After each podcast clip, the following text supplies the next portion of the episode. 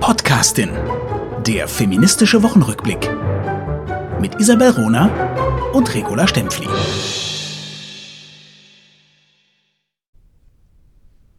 Frauen erwarten und akzeptieren aus alter Gewohnheit eine emotionale Verkrüppelung bei Männern, die sie bei Frauen niemals tolerieren würden.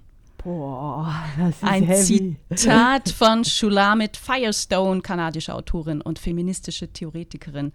Hallo zu die Podcastin. Hi, Regula Stempfli.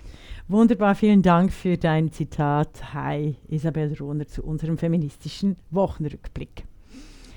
Ja, wir sind äh, diese Woche außer der Reihe.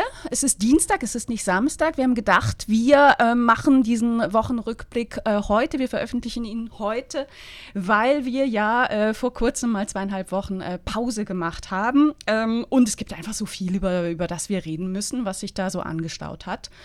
Wir fangen aber mit was Positivem an, würde ich sagen. Hast du, hast du was Positives auf deiner ja, Liste? unbedingt, unbedingt. Äh, Yoko Ono, This Room moves at the same speed as the clouds.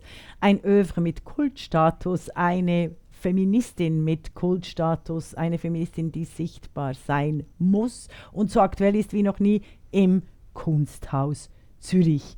Also alle, die in der Nähe wohnen, von München nach Zürich, gibt die Deutsche Bahn für 16 Euro eine Fahrt hin und zurück. Es lohnt sich. Für in 16 Euro? Ja, es lohnt sich in Okay. jeder Hinsicht.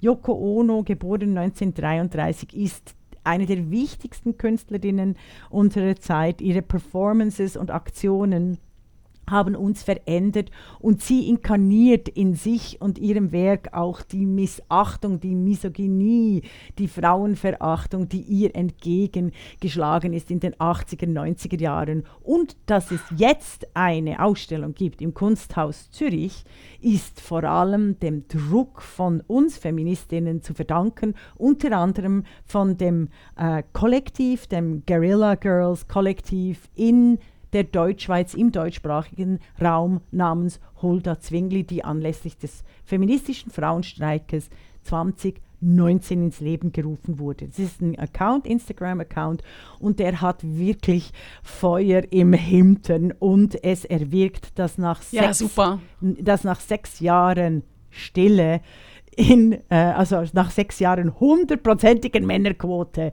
im Kunsthaus Zürich, Leute, mit öffentlich-rechtlichen Geldern, passiert in Deutschland auch die ganze Zeit, dass endlich wieder eine Einzelausstellung mit einer der großen Künstlerinnen äh, orga- organisiert wurde. Also das ist wirklich Good News. Und es zeigt übrigens, dass wie die Podcastin, wie eben Accounts Hulda oder wie Her Story oder andere äh, Aktionen tatsächlich nicht nur sprechen und denken sprechen, sondern dieses Sprechen ganz gemäß Hannah Arendt auch politische Handlungen zur Folge hat. Selbst wenn das Kunsthaus Zürich natürlich nicht zugibt, dass dies nur aufgrund äh, des Drucks von Hulda, Von Zwingli und uns, also und die Podcastin stattgefunden hat. Das Also ich freue mich natürlich äh, total, insbesondere für die Schweizerinnen, die mal schnell nach Zürich gehen können, um sich diese Ausstellung anzugucken.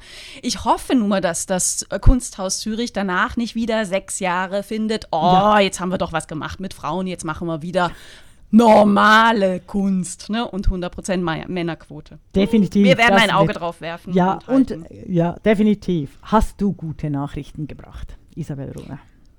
Ich habe auch was Positives mitgebracht. Am 8. März, dem Internationalen Frauentag, das Datum hätte nicht schöner und besser gewählt werden können, hat die Komponistin Ethel Smythe 1858, bi- 1858 bis 1944 eine Statue bekommen. Und zwar in Woking, das Dorf, das, äh, nein, Dorf nicht, äh, kleine Städtchen, 68.000 Einwohner, im äh, Südosten von ähm, England. Äh, da hat sie ihre, ihre, da hat sie mehrere Jahrzehnte gelebt. Ähm, die haben eine Statue äh, enthüllt für sie, über sie, mit ihr. Äh, die Künstlerin war Christine Charlesworth. Ähm, eine, eine großartige, dynamische äh, Statue, die Ethel Smythe, eine Komponistin und Dirigentin in Action zeigt, also mit Dirigierstab und ganz toller Körperhaltung. Ich finde die äh, spontan fand ich wunderschön, würde ich mir direkt als Abguss hier auf meinen äh, Schreibtisch stellen wollen. Mhm. Wir in die Podcastin haben übrigens auch schon über Ethel Smythe äh, berichtet nämlich in unserer Folge Komponistinnen. Das war eine unserer ganz frühen Folgen. Mhm. Denn Ethel Smythe hat neben ganz, ganz vielen Stücken auch Opern komponiert und ihre Oper Der Wald heißt Der Wald, weil in Deutschland uraufgeführt äh, 1903 mhm. mhm. wurde 1903 auch ein großer Erfolg in der Metropolitan Opera in New York das war damals das erste Werk einer Komponistin, was in der Met in New York aufgeführt wurde und blieb es bis 2016. Also über 100 Jahre war das das einzige Werk einer Komponistin, das an der Met Wahnsinn. aufgeführt wurde. Also Wahnsinn. die einzige Oper. Und 2016 kam dann Kaya Saryaho mit der Oper L'amour de loin.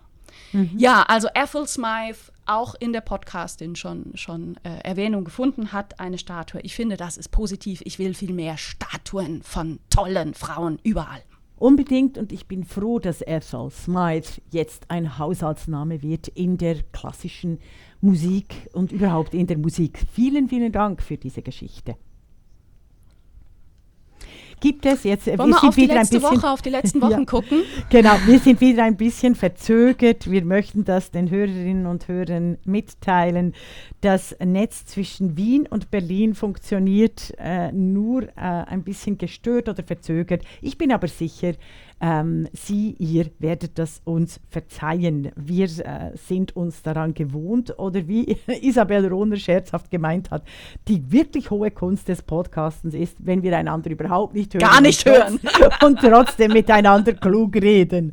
Also, ich habe äh, jetzt äh, einen Punkt, den ich gerne aufgreifen würde, und zwar vom Bundespräsident Steinmeier, der Margareta von Trotta zum 80. Geburtstag gratuliert hat in einer Geburtstagsrede, die jetzt nicht mehr einsichtlich ist, weil normalerweise werden alle öffentlichen Reden des Bundespräsidenten ähm, äh, im Netz äh, greifbar gemacht, also dass alle Bürger und Bürgerinnen Deutschlands die öffentlich gehaltenen Reden ihres Bundespräsidenten nachlesen können und auch nachhören. Was hat er in diesem äh, in dieser Rede offensichtlich getan. Ich habe einen äh, Twitter, äh, einen Bildausschnitt, also ein Bildschirmfoto, als die Rede noch online geschaltet war. Er hat der großen Filmemacherin Margareta von Trotta zum Geburtstag gratuliert und erwähnt, dass sie eben so zauberhafte, die wichtigsten Filme gemacht hätte über so große Frauen der Weltgeschichte. Unter anderem eben, er hat dann äh, Rosa Luxemburg auch erwähnt und und und, aber er hat dann unter anderem wie Gudrun Enslin und Hannah Arendt. Weshalb ja, ist Gudrun und Hannah, ne? Wie, oh, weshalb ist dies nicht nur ein Skandal, ist dies äh, nicht nur verwerflich, sondern wieso ist dies absolut sexistisch und falsch? Erstens gibt es keine größeren Unterschiede zwischen zwei Menschen als zwischen der Enslin und der Hannah Arendt, sowohl politisch literarisch, persönlich, handelnd, historisch, körperlich, kulturell, Menschen, äh, äh, demokratiefreundlich und so weiter und so fort. Also größere Gegensätze als Gudrun Enslin und Hannah Arendt gibt es fast nicht. Zweitens zeigt Steinmeiers Aufzählung die männliche Tragik, die sich bei Frauen in der Unsichtbarkeit und Vernichtung dann äußert, weil das Bild der Frau in der Bilderwelt ist eben auch bei Steinmeier ein körperliches, nicht ein tätiges. Sprich, Frauen haben auch bei einem sozialdemokratischen Bundespräsidenten keine Individualität, sondern eine körperliche Kollektivität. Deshalb ist ihm das nämlich passiert. Es sind ja alles große Frauen der Weltgeschichte. Das Ausmaß dieses Satzes, dann bin ich ganz fast fertig, kann gar nicht unterschätzt werden. Nochmals. Frauen haben immer noch keine Individualität, sondern sie werden oft in einer körperlichen Kollektivität entsorgt, obwohl sie sich voneinander unterscheiden. Also wirklich wie, äh, wie ein Monster und eine Friedenstaube. Drittens sind solche äh, Aufzählungen besonders pervers angesichts der gegenwärtigen Unsichtbarmachung von Frauen, die eben auch in eine Zerstörung von Frauen führt, wie wir bei den Taliban in Afghanistan sehen, wenn der Feminismus nicht als politische Urteilskraft genutzt wird und die Diversität von Frauen als Individuen und nicht als kollektive Entsorgung einfach so dargestellt wird, haben wir Systeme, die eben ein, äh, den Taliban beispielsweise in Afghanistan humanitäre Hilfe gewährleisten wollen, wenn sie diese humanitäre Hilfe ausschließlich von Frauen und Kindern gewährleisten sollten. So, das war mir wichtig. Mm, mm, mm. Ja, ja, ja, vielen Dank dafür. Ähm, ich, ja, du hast schon recht. Du hast, du hast ja recht, du hast ja recht. Trotzdem fand ich, ähm, als ich das mitbekommen habe äh, und auch die Pressemitteilung gelesen habe des ähm, Bundespräsidialamtes, dachte ich, hm, es, es ist schon na, natürlich sagt das etwas darüber aus, wie die Leute denken, die das geschrieben haben. Und da ist es auch klar, Steinmeier hat das nicht selber geschrieben. Ne? Der, hat, der hat dafür Leute, macht es nicht wirklich besser. Ne? Weil am Ende ist es eben der Stempel vom Bundespräsidialamt. Was die machen wollten, ist ja eigentlich löblich, nämlich eine der wichtigen großen Regisseurinnen ähm, zu würdigen und in der Vielfalt ihrer Arbeiten, die sie, die, die sie auszeichnet, äh, sichtbar zu machen und auch einige, ähm, einige Protagonistinnen, mit denen sie sich filmisch auseinandergesetzt hat, zu nennen. Ne? Dass die dann eben nicht auf einer Ebene sind, das ist halt ein riesengroßes Problem. Ach, trotzdem würde ich ja sagen, ah, überbewerten sollte man das ja vielleicht auch nicht. Auf der anderen Seite hast du recht, denn stellen wir uns mal vor, sowas wäre passiert, als ähm, Bruno Ganz, der große Schauspieler, mhm. äh, gestorben ist. Ne? Mhm. Und man hätte irgendwie eine, eine Presseinfo äh, veröffentlicht und gesagt, oh, Bruno Ganz hat die großen Männer der deutschen Geschichte dargestellt, von äh, Adolf Hitler bis äh, Werther oder so. Ne? Mhm. Das mhm. wäre ja einfach nie passiert. Richtig. Und daran sieht man dann eben schon, dass du recht hast in deiner These. Okay, ja. super. Vielen Dank. Das war sehr. ist auch mal schön, ne? Das ist sehr klug, weil du das Unbehagen der, äh, an der Kritik, das, also der, das Unbehagen an der Kritik auch mit geäußert hast. Da hast mm. du selbstverständlich recht, weil es ist entscheidend, dass mm. Margareta von mm. Trotta eben genau unterschiedlichste Frauenbiografien verfilmt hat. Obwohl ich natürlich persönlich eben ihren Film Und über Hannah Arendt nicht, äh, nicht wahnsinnig nicht gut. gut finde, aber trotzdem auch wichtig. Sehr gut, wunderbar. Hast du ja, ein Thema ja, ja. jetzt? Ja, ich meine, das zeigt natürlich, weißt du, weißt du, du, du hast wirklich einen Punkt, denn ich bin da, war da sehr nett und freundlich bei der, als Leserin dieser Pressemitteilung, weil ich gedacht habe, oh, da ist was schiefgegangen und ich korrigiere das selber.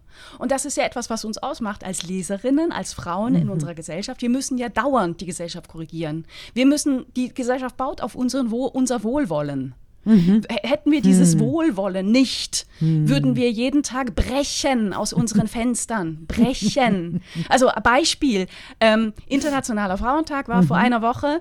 Ähm, meine Hauszeitung, ne, Tagesspiegel, herzliche Grüße, hat eine ganz tolle Ausgabe äh, gemacht zum, zum Internationalen Frauentag. Also eine ganz normale Zeitung, die besteht aus verschiedenen Bünden ne, zu verschiedenen Themen. Und die Frauen waren in jedem Bund wirklich sehr präsent, insbesondere auf Bildern. Also fast, also ein Großteil der Fotos zeigte Frauen, ne? Mhm. Sport dann eben, ne? Sportlerinnen mal, nicht die Fußballspieler, ähm, in der Wirtschaft auch, äh, Frauen, Frauen in der Arbeitswelt. Äh, nichtsdestotrotz war es nicht so, dass jetzt der Tagesspiegel ausschließlich über Frauen geschrieben hätte, aber so kam es bei vielen an.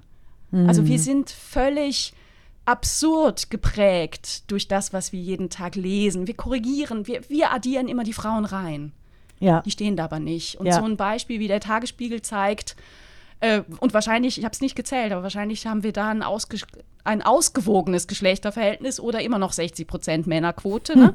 Aber ich habe das gelesen und gedacht, boah, geil, eine ganze Zeitung über Frauen. Ne? Ah. Das ist aber meine Leistung als Leserin.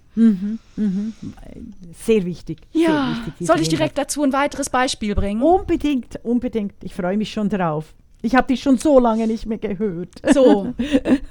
ja, aber wirklich. So. Die FATS. Ne? Also die FATS haben wir, glaube ich, in unserem Podcast bislang noch nicht erwähnt. Aber wir haben sie nicht vergessen und wir beobachten sie ausgiebig. Die FATS hat letzte Woche ähm, ihre Frühjahrsliteraturbeilage angekündigt in der Zeitung. Ne? Okay, Die macht dann so ein, so ein extra Heftchen und darauf wollte die FAZ aber schon am, am, ein paar Tage vorher aufmerksam machen und hat in einem Artikel in der FAZ also angekündigt, was denn da alles so Spannendes drin ist in dieser Frühjahrsliteraturbeilage. Das sind die Empfehlungen der FAZ. Aha, die FAZ okay. ist eine der einflussreichsten Zeitungen Deutschlands. ne? Aha, Also verstehe ich das richtig. Und also in diesem Sima- Artikel- Entschuldigung, äh, Entschuldigung, ich bin wieder verzögert. Ja, gerne. Versteh, nur Rückfrage, verstehe ich das richtig? Das ist Mhm. nicht die Beilage zur Leipziger Buchmesse, sondern das ist eine Beilage, die regelmäßig in der FAZ veröffentlicht wird, als Frühlingsbeilage. Was sind die Neuerscheinungen? Also weil es ja immer im sagen, Frühling und Herbst gibt, die, die Bücher. Du, ich, ich glaube sogar, das ist ursprünglich beides gewesen. Ne? Aha, also das okay. ist natürlich, das Timing wäre gewesen, Leipziger Buchmesse. Ne? Aber Ich jetzt gibt es halt die Leipziger Buchmesse nicht. Genau, und ich erwähne dies nur deshalb, weil es entscheidend ist, weil gerade die Leipziger Buchmesse sich in den letzten Jahren dadurch ausgezeichnet hat, dass ihr Frauenanteil höher war als der, die Frankfurter Buchmesse beispielsweise. Und dass es deshalb umso furchtbarer war, dass die Leipziger Buchmesse abgesagt wurde, auch für kleinere und mittlere Verlage. Dass das ein Skandalon ohnesgleichen ist und dass sich da die Kulturlobby wirklich und die Autorinnenlobby, also alle in Deutschland, viel zu wenig gewehrt haben, dass diese Leipziger Buchmesse einfach abgesagt wird. Das ist ein autoritärer Kulturgeist, der äh, in den letzten zwei Jahren von den Linken extrem Staatshörigkeit gepflegt wurde. Und das macht mich wirklich wütend. Also, aber den FAZ-Artikel habe ich nicht gesehen. Deshalb habe ich aber das noch eingeworfen. aber ja. du und dieser Kontext macht es ja noch schlimmer. Also, Mhm. Also wir erinnern uns, ne? Kleiner Artikel sollte also schon mal ankündigen, Frühjahrsliteraturbeilage. Und da werden also neun Rezensionen angekündigt, neuer Belletristik. Davon ein Buch von einer Frau. Dann werden zwei Übersetzungen von Büchern angeteasert. Beides Bücher von Männern. Dann werden neun Sachbücher angeteasert. Neun von Männern. Und dann endet der Artikel mit den Schluss machen wie immer politische Bücher. Punkt. Also ich weiß nicht, wie viele Bücher von Frauen sich darunter verbergen. Ich fürchte allerdings nicht sehr viele. Und ehrlich, ich hab's satt. Liebe Feuilleton-Redaktion der FAZ, ihr kostet Frauen Geld. Ihr schadet Autorinnen und ihr schadet damit allen Verlagen, die sich dazu entschließen, mit Autorinnen zusammenzuarbeiten und die genau wissen, verdammte Axt, in der FAZ haben wir vielleicht die Chance auf 10% der Rezensionen. Das kostet pures Geld und Ja. ihr schadet uns. Und ich finde es total daneben, um kein schlimmeres Wort zu sagen. es Ich finde es unwürdig. es ist sexistische Enteignung, wie Isabel Runner du ganz gut, e- exzellent zusammengefasst hat.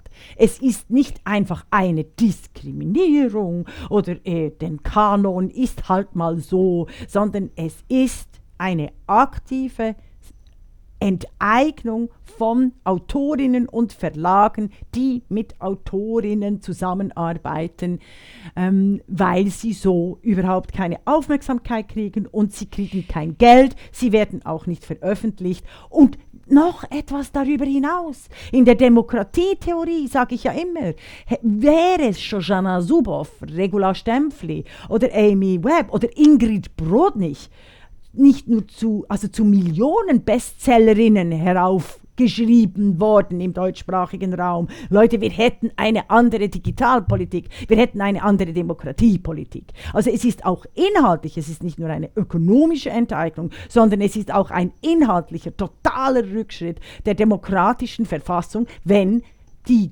zeitgenössischen Frauen und die Frauen in der Vergangenheit einfach unsichtbar gemacht werden, missachtet werden. Und das Problem ist, dass in den Redaktionen Frauen nicht gelesen werden. Ja. Frauen, Bücher von Frauen nicht als, äh, als wichtig gelten, mhm. offensichtlich nicht, sonst würden sie ja darüber schreiben. Ne? Mhm. Äh, und offensichtlich kein Interesse daran besteht, Frauen mhm. zu lesen, ob als, als Literatin, ob als Denkerin, ob als Philosophin, ob als Sachbuchautorin, ob als was auch immer. Mhm. Und das ist eine Wettbewerbsverzerrung, eine Wettbewerbsmitgestaltung, die absolut, also das, na, ich sag's jetzt trotzdem, die ist wirklich zum Kotzen. Ja. Und ich, ich verweise gerne auf die Studie der Uni Rostock, die sich die, die Feuilleton, die Arbeit des Feuilletons, des deutschsprachigen Feuilletons angeguckt hat und festgestellt hat, dass viel, viel mehr Bücher von Frauen rezensiert werden, dass drei Viertel aller Menschen, die Bücher rezensieren, Männer sind, mhm. dass diese Männer zu einem erschreckend hohen Prozentsatz, über 70 Prozent, nur Bücher von Männern rezensieren. Und im Krimi-Segment, ich muss das immer wieder sagen, auch als Krimi-Autorin, mhm. Männer, die über Krimis schreiben, schreiben zu 83 Prozent über Bücher von Männern. Mhm. Das, ist, das ist der Wahnsinn, das ist ein struktureller Nachteil der uns, der uns Existenzen kostet. Genau, und der in den Medien, vor allem auch in, den, in der FAZ, so aufgenommen wird wie, ja, das ist schon halt eine, eine kulturelle Nachlässigkeit, ja, das wird sich wahrscheinlich im Laufe der Geschichte ändern und so. Und, und ich finde. Wenn sich die Frauen anstrengen, ne? Genau, genau. Vielleicht müssen halt bessere Bücher schreiben. Genau, sie, sie nehmen es als Qualitätsmerkmal, wenn wir in der Deep Podcasting ganz klar und wirklich wichtig festhalten, es ist Expropriation, es ist Enteignung, es ist die Unmöglichkeitmachung von Frauen, Kapital zu schaffen in einer kapitalistischen und freien Gesellschaft. Und das geht so nicht mehr. Deshalb bin ich auch froh, weil die, die NZZ macht das auch, der Tagesanzeiger macht das auch in der Schweiz. Deshalb bin ich sehr froh, dass die Medienförderung, also als Medienfördergesetz ohne gleichstellungspolitische Auflagen in der Schweiz mit großem Mehr abgelehnt wurde, weil genau das geht nicht mehr. Die Männerquote muss endlich abgeschafft werden. Das ist enorm wichtig. Vielen Dank, hast du das Beispiel gebracht. Ich bin fassungslos. Ich reg mich wirklich gerade wahnsinnig auf. Ja, ja glaub, zu Recht. Ja. Du, zu Recht, zu Recht. Also, gehen Bring wir ein nächstes Beispiel, ich bin gespannt. Das passt, das passt insofern, als dass wir sehen, dass sich äh, die Enteignungsstrategien bei allen Frauen, gegen alle Frauen wenden, die wirklich enorm Wichtiges für die Gesellschaft, Literatur, Unterhaltung leisten. Oder? Also diese Enteignungsstrategien. Falls aber jemals eine Frau einen Fehler macht, in, also wirklich äh, etwas Krasses daneben, daneben tut, dann sind dieselben Männer, die sonst nie irgendein Frauenbuch lesen, was kein Frauenbuch ist, sondern einfach ein Buch von einer Frau geschrieben, zum Beispiel zum digitalen Überwachungskapitalismus, oder? Dann sind die an erster Stelle, um den Shitstorm zu starten. Und ich spreche hier, ich spiele hier auf an Anne Spiegel an. Hast du die Geschichte mitgekriegt? Die habe ich mitbekommen. Anne mhm. Spiegel ist seit Dezember 2021 in Deutschland die neue Bundesfamilien- und Frauenministerin. Mhm. Und war bis dahin, also bis, bis letzten Herbst, ähm, Umweltministerin in Rheinland-Pfalz und zusätzlich stellvertretende Regierungschefin bis letztes Jahr. Das heißt, auch im letzten Sommer, und wir hatten in, im Juli 2021 ja eine Flutkatastrophe in Deutschland mit verheerenden Auswirkungen, mit vielen, vielen Toten. Insbesondere betroffen waren Nord Nordrhein-Westfalen und Rheinland-Pfalz. Was ist dann passiert? Das darfst du jetzt erzählen.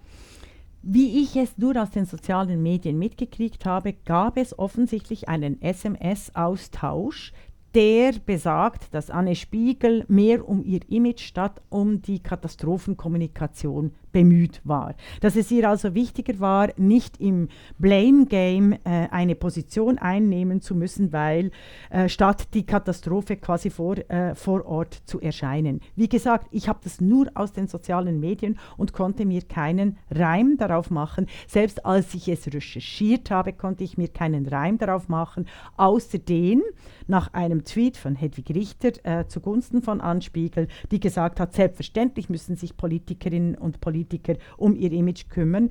Außerdem, dass ich eben äh, hier eingeschritten bin und gesagt habe, ein Problem der Zeit, der Gegenwart und der Zeitgeschichte ist tatsächlich, dass eben in dem Phänomen, das ich Trumpism, Selfism, äh, das ich Clickbait nenne, äh, und das weit über die Tendenz der Empörung hinausgeht, sondern ein automatisierter Repet Repetismus ist einer völlig irrelevanten politischen Berichterstattung, dass genau in diesem Zeitalter des Trumpismus tatsächlich Politikerinnen wahnsinnig ähm, darauf bedacht werden müssen, was sie wann zu welchem Zeitpunkt sagen und sich so der politischen Verantwortung nicht wirklich stellen können, weil alles gegen sie verwendet werden wird, aus dem Kontext gerissen.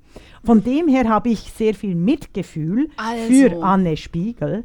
Andererseits, andererseits finde ich, ist, wäre das jetzt ein großartiger Fall, um endlich auf politischer Seite vor die Presse zu treten und ganz klar mal den Tarif durchzugeben, dass es nicht angeht, ähm, Kleinigkeiten so hoch zu spielen, dass wir einen Shitstorm nach dem anderen haben, uns aber über Demokratie, Krieg, Enteignung äh, von Frauen, äh, äh, Vernichtung von Frauen, über sogenannte Sexarbeit, eben das Bordell Europas, das jetzt äh, die ukrainischen geflüchteten Frauen extrem und massiv gefährdet, dass wir über das nicht reden. Das wäre eine Möglichkeit gewesen. Ja, hm, ich teile deine Einschätzung nicht ganz. Also ich teile sie insofern, als dass äh, es, es, natürlich richtig ist, dass in unserem Politbetrieb Schein, also Image, besser, äh, stärker bewertet wird als Tun. Mhm. Ich glaube aber, dass wir über das Falsche reden bei Anne Spiegel. Und ich finde schon, ähm, man, man, muss da noch mal genauer gucken. Ja. Ja. Ähm, also sie war Umweltministerin in Rheinland-Pfalz im, im Juli ähm, mhm. als das Hochwasser kam. Und das Umweltministerium hat eine untergeordnete Landesbehörde, nämlich das Landesamt für Umwelt. Und äh, das Landesamt für Umwelt hat de facto versagt bei dieser Flutkatastrophe. Ja. Die haben am 14. Juli, das ist der Vortag der, der großen Flut oder der Mhm. Am Abend kam, kam das Hochwasser, haben die zu niedrige Pegelstände ähm, veröffentlicht. Warum auch immer, ne? Mhm. Warum auch immer. Aber das war der Grund, warum sich Feuerwehren zum Teil zurückgezogen haben. Ähm, und das Umweltministerium, dessen Chefin und Verantwortliche Anne Spiegel war, hat an diesem Abend um 17 Uhr eine Pressemitteilung veröffentlicht, dass nicht mit einer Katastrophe zu rechnen ist. Und ah. danach starben 134 Menschen. Ja. Das ja. ist ein politisches Versagen. Mhm. Und das, finde ich schon, muss aufgearbeitet werden. werden. Und da muss ja. auch geguckt werden, wo liegen die Verantwortlichkeiten. Dass äh, jetzt also der Skandal ist, dieses SMS äh, hin und her am nächsten Tag mit der, ihrer Pressestelle. Es ist die Aufgabe einer Pressestelle, jemanden gut dastehen zu lassen und zu beraten. Das ist deren Job. Aber dass das darauf jetzt geschossen wird, ist eher eine Hilfe für Anne Spiegel, ehrlich gesagt, weil es ablenkt potenziell von dem, was sie politisch zu verantworten hat. Und das mhm. möchte ich schon, das soll aufgearbeitet werden. Da gibt es ja auch einen Untersuchungsausschuss mhm. in Rheinland-Pfalz, dem, dem kann ich nicht äh, vorgreifen, will ich nicht vorgreifen, kann ich gar nicht. Ne? Also das muss untersucht werden. Aber wir, wir müssen gucken, dass wir über das Richtige debattieren und auch das Richtige skandalisieren, wenn es etwas zu skandalisieren mhm. gibt.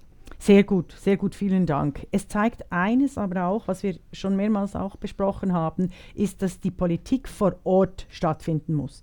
Es geht nicht an, wenn wir eine Jahrhundertflut haben oder solche Regenmengen, äh, dass die zuständige Umweltministerin sich nicht vor Ort versucht, ein Bild zu machen. Das ist ja oft das Problem der gegenwärtigen Politik, dass die Politiker und Politikerinnen äh, sich zu weit von der Wirklichkeit, von dem Alltag, also von den sich kein Bild vor Ort verschaffen. Und das ist wirklich entscheidend, sondern sich die letzten vier äh, bis sechs Jahre eben in diesem trumpistischen Zeitalter der sozialen Medien mehr auf die virtuelle, äh, auf die virtuelle Kommunikation konzentriert haben, statt tatsächlich aufs Handeln. Auch da kann ich wieder mhm. auf Hannah Arendt zurückweisen, die im Totalitarismusbuch genau diesen Vorgang beschreibt, eben diese Entfernung der Wirklichkeit zugunsten einer inszenierten Debatte sei es jetzt gut oder schlecht, also, weißt, weißt du, was ich meine? Also und, und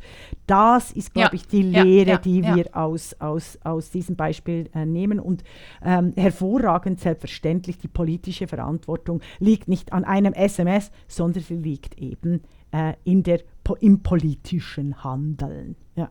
Wunderbar, vielen Dank. Mm, mm, mm, Soll ich noch ein Beispiel Gerne. bringen? Ja. Ich habe noch was mitgebracht, aber das würde ich gerne mit einer Frage äh, äh, einleiten. Wie, was würdest du sagen? Würdest du sagen, wenn wir in unserer Gesellschaft über Homosexuelle sprechen, ähm, dass männliche und weibliche Homosexuelle da gleichermaßen vorkommen? Hm.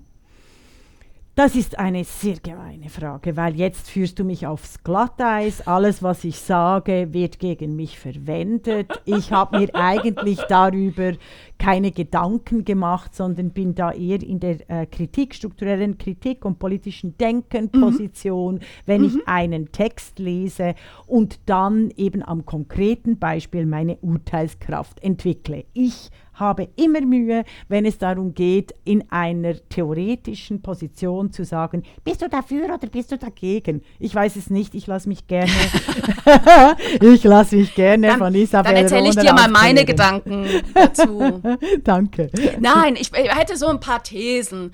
Also, ähm, äh, ich würde, würde jetzt einfach mal sagen, äh, in unserer Gesellschaft gibt es mehrere prominente Personen, Männer wie Frauen, die zu ihrer Homosexualität stehen. Ja.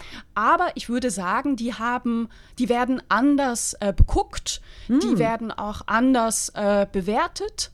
Hm. Ähm, und das hat damit zu tun, dass sie eben Männer sind oder Frauen. Also da ganz bekannte Homosexuelle ähm, sind zum Beispiel Guido Maria Kretschmer, der momentan, den, den, ich, den ich, äh, ich finde, es ist ein hinreißender Mann, ich oute mich, der aber gerade eine Show nach dem anderen in, von, von Vox in ähm, äh, zugeschanzt bekommt. Ne? Ich, ich also der, der, wird dann eben auch verbraten als der, der liebreizende, mhm. als der liebreizende Homosexuelle. Ne? Harpe Kerkeling genauso. Ne? Wird, wird auch in, in den Medien mhm. dann eben, ne? wunderbarer, reizender Mann und alle Frauen fliegen auf ihn. Ähm, bei, den, bei den lesbischen Frauen ist das schon ein bisschen anders. Ne? Also, also ich finde so die mit die bekanntesten lesbischen Frauen sind Anne Will, die hat immerhin eine eigene Talkshow. Äh, Maren Kreumann, ne? die jetzt wieder eine eigene Show sich erkämpft hat, aber einfach, mhm. wer sie ein Mann, hätte sie, wäre sie die letzten 30 Jahre nicht aus der Glotze äh, wegzudenken gewesen. Und so war sie so immer ein ähm, äh, ein, eine Nische. Ne? Feministinnen mhm. äh, mochten sie immer gerne und äh, schätzen sie auch, aber sie hat lang nicht das verdienen können, das machen können, was eigentlich ihr Potenzial gewesen wäre. Mhm. Also ich finde schon in unserer Gesellschaft, ähm, glücklicherweise hat sich da was getan durch die äh, homosexuellen Bewegung. Ähm, Homosexuelle insgesamt sind sichtbarer geworden, aber, aber Frauen, Lesben werden meistens mitgedacht. Ne? Wie Frauen mitgedacht werden, wenn es um Männer geht. Ne? Also Menschen ne? Mhm. sind dann eben Männer. Hm, ja, frauensprachlich dabei, ne, ist, es, ist es genauso in, in, der, in der Gruppe der, der Homosexuellen. Deswegen finde ich es super gut und auch wichtig, dass Berlin einen Preis ausgelobt hat für lesbische Sichtbarkeit. Diesen Preis gibt es seit 2018. Ähm, der soll alle zwei Jahre vergeben werden und ist inzwischen auch äh, mit 5000 Euro ähm, dotiert. Die, die Bewerbungsfrist ist gerade wieder ausgelaufen. Äh, ne? Und demnächst wird eben ähm, eine, soll, soll jemand prämiert werden, äh, der die sich ähm, besonders verdient gemacht hat um lesbische Sichtbarkeit. Mein Rumgehampel hat jetzt eigentlich die Pointe schon versaut. Denn wer kann sich denn bewerben um den Berliner Preis für lesbische Sichtbarkeit? Hm. Ganz explizit und, äh, und ganz direkt schreibt die äh, äh Stadt, das Land Berlin, ähm, die selbsternannte Regenbogen-Hauptstadt Berlin Lesben können sich bewerben, und zwar dezidiert, Zitat, unabhängig des bei der Geburt zugewiesenen Geschlechts. Mhm. Da muss ich sagen, hä? Denn wir sind hier auch nicht in der Debatte, die aktuell läuft, äh, über, äh, über, über Trans. Ne? Das sind hm. Menschen, die mit ihrem, mit, die sich mit ihrem eigenen Geschlecht nicht identifizieren können, ne? die zum Teil auch wirklich hadern und, und, und, und schwere Schwierigkeiten haben, ähm, bis sie sich mit sich selber im, im, im Einklang wiederfinden. Sondern das Land Berlin sagt hier, Lesben unabhängig des bei der Geburt zugewiesenen Geschlechts. Jetzt ist es so, es ist nicht so, dass wir bei der Geburt ein Geschlecht zugewiesen bekommen. Ne? Also Schon, die allermeisten Menschen. Schon, 99, schon. nee, ja. nee, no, nee, biologisch nicht. 99, äh, sorry, ich habe Kinder zur Welt gebracht. Der, der Menschen haben biologisch Nein. Ja, sorry schnell. Ich habe Kinder nur. Jetzt habe ich dich nicht verstanden. Jetzt musst du es nochmal sagen. Also, Entschuldigung. Nur damit du präzise bist, weil sonst, äh, sonst fliegt uns diese Folge völlig um die Ohren. Es ist tatsächlich so, dass bei der Geburt äh, entschieden wird, ob es sich um ein Mädchen oder einen Jungen handelt und es bei einem Prozent oder vielleicht zwei Prozent äh, Unsicherheiten gibt bezüglich der biologischen Zuordnung. Also dem, dementsprechend ist es tatsächlich so, das Geschlecht wird äh, bei Geburt, weißt du, festgestellt. Das ist ein Akt. Das sage ich als Mutter. Juristisch meinst du? Ja, das sage ich als Mutter. Das ist, äh, das ist wirklich wichtig, auch für den, den Gebots, äh, für den Geburtsschein und so weiter und so fort. Und deshalb gab es dann eine Zwischenphase, äh, dass du den Geburtsschein nicht am selben Tag der Geburt ausfüllen musstest, also jetzt beispielsweise in Belgien, sondern dass du drei äh, bis fünf Tage war es, glaube ich, quasi überlegen konntest, auch äh, bei diesen ein oder zwei Prozent, wo das Geschlecht nicht eindeutig war. Also deshalb bin ich hier interveniert, weil ich hasse es, wenn es um eine so unglaublich polemisierte, aggressive, gewalttätige Diskussion gibt, wie was ist eine Frau oder was ist keine Frau, weil es das so viel, ich empfehle, empfinde, empfinde das als unfassbare Gewalt, was in den sozialen Medien hier läuft.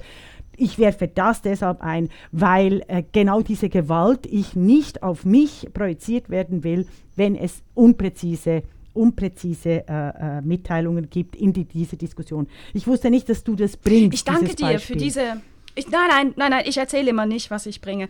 Ähm, ich danke dir für diese Konkretisierung. Ich würde, ich empfehle allen, sich mal diesen Ausschreibungstext anzugucken, denn ich bin der festen Überzeugung, das geht gar nicht um das Thema Trans, sondern so wie das formuliert ist, geht es schlicht auch darum, dass ähm, das Land Berlin sagt, dass auch Männer und die müssen dann keine Transfrauen sein oder ne, sich als Dass Frauen auch Männer Lesben sein können. Sondern die Männer können Lesben sein. Das mhm. ist das, was da steht. Das ist und der ich, Ausdruck ich sag's nochmal, das ist jenseits ja. der Transdiskussion. Ja, okay. Und Weil das habe ich so wirklich, auch nicht begriffen. Das habe ich auch nicht begriffen. Da hast du recht. Es bedeutet eigentlich, es bedeutet ganz explizit, äh, unabhängig von ihrem äh, in der Geburt zugewiesenen Geschlecht, bedeutet ganz explizit, also Männer können äh, durchaus auch Lesben sein. Auch diese Diskussion möchte ich jetzt nicht führen. Ich möchte hier philosophisch etwas sagen. Wir befinden uns in der Auflösung der Wirklichkeit durch die Digitalität. Also die Codes, die automatisierten Repetieren. Es gibt überall Schriftzeichen und diese Schriftzeichen sind, in ein, sind als Auflösung von Wirklichkeit zu deuten, einem neuen ideologischen Zeitalter, genau mit Hannah Arendt auch gedacht. Dies bedeutet in Bezug auf die Frauenkörper immer, was es in der Geschichte in, der, in Bezug auf die Frauenkörper immer immer, immer passiert ist. Es bedeutet, es geht um eine Diskursstrategie, eine digitale, eine numerische, einen Paradigmawechsel der Auflösung der Wirklichkeit zwecks, Aus, zwecks Auslöschung und Dienbarmachung von Frauenkörpern. Jede Gesellschaft, jedes Wirtschaftssystem, jedes politische System der letzten 4000 Jahre, die ich kenne, ich könnte vielleicht auch 6000 sagen, aber sorry, ich kenne einfach die Geschichte der letzten 4000 Jahre, besteht darin, besteht mhm. darin, die Frauenkörper zwecks Reproduktion der Gesellschaft oder zwecks ideologischer Festmachung, äh, religiösen Festschriften etc. auszulöschen als biologischer Körper als Faktum, als Wirklichkeit zugunsten mhm. einer ideologischen, einer ideologischen Beschriftung. Und genau das passiert im Moment in solchen ja, Verlautbarungen. Ja. Und ich, also ich will schon noch mal zwei Sätze dazu sagen. Mhm. Ich, ich, finde, ich finde dieses Ansinnen lesbisches Leben sichtbarer zu machen, Lesben sichtbarer zu machen, ein so, so wichtiges. Und es gibt darüber hinaus noch andere wichtige Themen. Ne? Und mhm. auch da sollen sich Länder wie Berlin engagieren. Mhm. Auch die Sichtbarmachung, ähm, wurscht, anderer Gruppen. Wunderbar. Aber bitte konzentriert euch was, was wollt ihr, wen wollt ihr fördern? Und macht gerne zehn Preise. Aber wenn ihr einen Preis macht für lesbische Sichtbarkeit, bitte sei, steht auch dazu und sagt, wir wollen Lesben auszeichnen. Lesbische Frauen, die sich für lesbische Sichtbarkeit, für lesbisches Leben lieben, für weibliche Sexualität, für Vielfalt der Geschlechterrollen einsetzen, sichtbar machen, sich engagieren, Jugendarbeit leisten steht doch dazu. Das ist mein, mein, mein Wunsch wirklich. Mhm. Wirklich. Und lobt ich, ganz viele Preise aus und gebt ganz viel Geld aus, aber wenn ihr Lesben fördern wollt, fördert Lesben. Mhm. Weil du kannst natürlich nicht mittels Sprechakten, wenn du einen Preis für die Frauenquote beispielsweise aussprichst, dann einen Preis für Frauenquote aussprechen, unabhängig äh, vom Geschlecht äh, der Geburt, oder? Also dann hast du keine Frauenquote mehr. Ja. Und wie wir ja, eben. Ja, äh, äh, ich meine, weißt du, wir haben jetzt vorhin. Wir haben vorhin über die FATS gesprochen ne? und mhm. über, über die fehlenden Frauen da. Was wäre da, wenn plötzlich da die, die Autoren sagen würden, ja nein, aber, aber also wir, wir, wir, wir verstehen uns als Autorinnen und dadurch ist ja jetzt das Problem weg der strukturellen Diskriminierung der Frauen, ne? der, der Autorinnen, der biologischen genau. Frauen, die als Autorinnen arbeiten. Mhm. Also ne, man kann, die Probleme sind halt weiterhin da und mhm. wenn, man, wenn man da sprachlich ein, ein Tischtuch drüber deckt, ist halt der Tisch trotzdem morsch. Sehr schön. Und es ist tatsächlich Bam. ein Minen Hast du noch was mitgebracht, sag mal? Äh, es ist tatsächlich ein Minenfeld und ich habe nichts mehr mitgebracht, das innerhalb der äh, vernünftigen Zeit noch ausgeführt werden äh, könnte.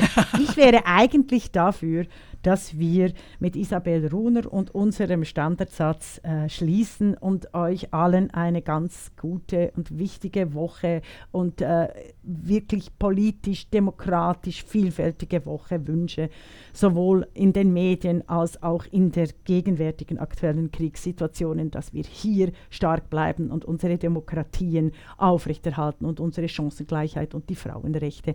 Da wäre ich eigentlich dafür, und dass wir mit unserem Staat. Übrigen fordern fordern wir. Genau. Ja, sag deinen Satz zu Ende. Wir, Nein, wir reden ich, wieder gleichzeitig. Das liegt aber an der Technik. Das war Muss es nochmal sagen. Ich wollte, dir eigentlich, ich wollte dir eigentlich den Stab übergeben und sagen, und wir mit unserem wunderbaren so. äh, Standardsatz enden, den Isabel Rohner so toll formuliert hat. Im Übrigen fordern wir die Abschaffung der Männerquote. Das war die Podcastin, der feministische Wochenrückblick mit Isabel Rona und Regula Stempfli.